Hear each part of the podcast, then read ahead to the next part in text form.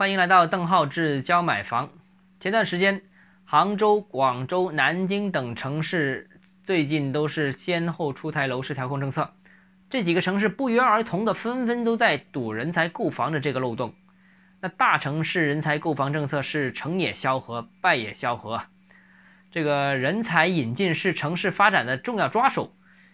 几乎对于所有的城市而言，做大人口规模是做大城市规模、做全城市配套的一个重要路径。也就是说，必须先有人才能发展其他东西。那如果城市人口太少，那服务业的发展就会受到限制，甚至修个地铁审批都受到限制。现在不是说嘛，城区人口少于三百万的，连地铁修地铁都不允许。那做大人口规模现在已经是各个城市发展的一个共识。另外呢，想要发展高端产业，就必须要有足够的、足够多的高端人才。如何吸引更多高端人才，也是所有城市共同思考的问题。想要引进人才，且不要说你是给很多的购房补贴啊、人才补贴等等。如果说你连购房资格都不放开的话，那你说你想引进人才，那基本上是纸上谈兵的事情啊。所以，放开购房资格是引进人才的最基本的一个动作的了。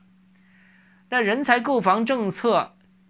虽然好，虽然能吸纳人才。但是它也为跨城炒房提供了便利。那目前呢，国内的大城市呢，全部都有严格的限购政策，基本上呢是本地户籍只能买两套。但是对于一些手头资金比较多的朋友来说，又想继续投资不动产啊，那怎么办呢？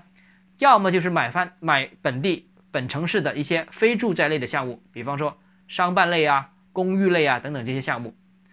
要么你就去。呃，其他城市、周边城市，或者说你看好前景的城市，购买住宅物业，而人才政策恰好给跨城投资又提供了便利。目前啊，不少大城市给予人才购房政策一便利，比方说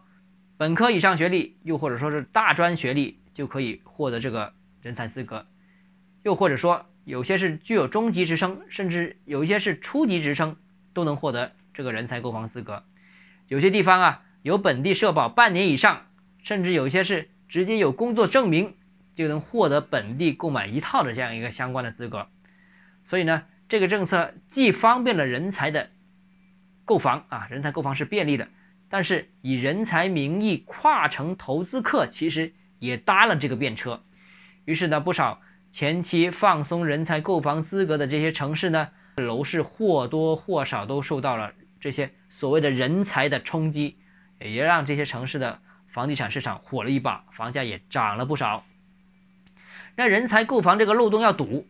这个漏洞堵了，那有些以外地客支撑的一些板块，购买力就会出现大幅的下滑。